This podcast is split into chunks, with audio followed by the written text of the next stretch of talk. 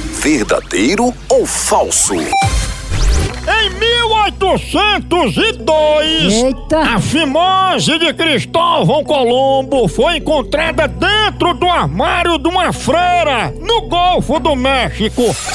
Verdadeiro ou falso? Falso, moção, eu lembro dessa história, eu estudei sobre isso no CA, foi em Cuba. Errou! Atenção, Zé Geraldo, você errou a última. Dê cá os pinhas pra levar uma chibatada. É isso.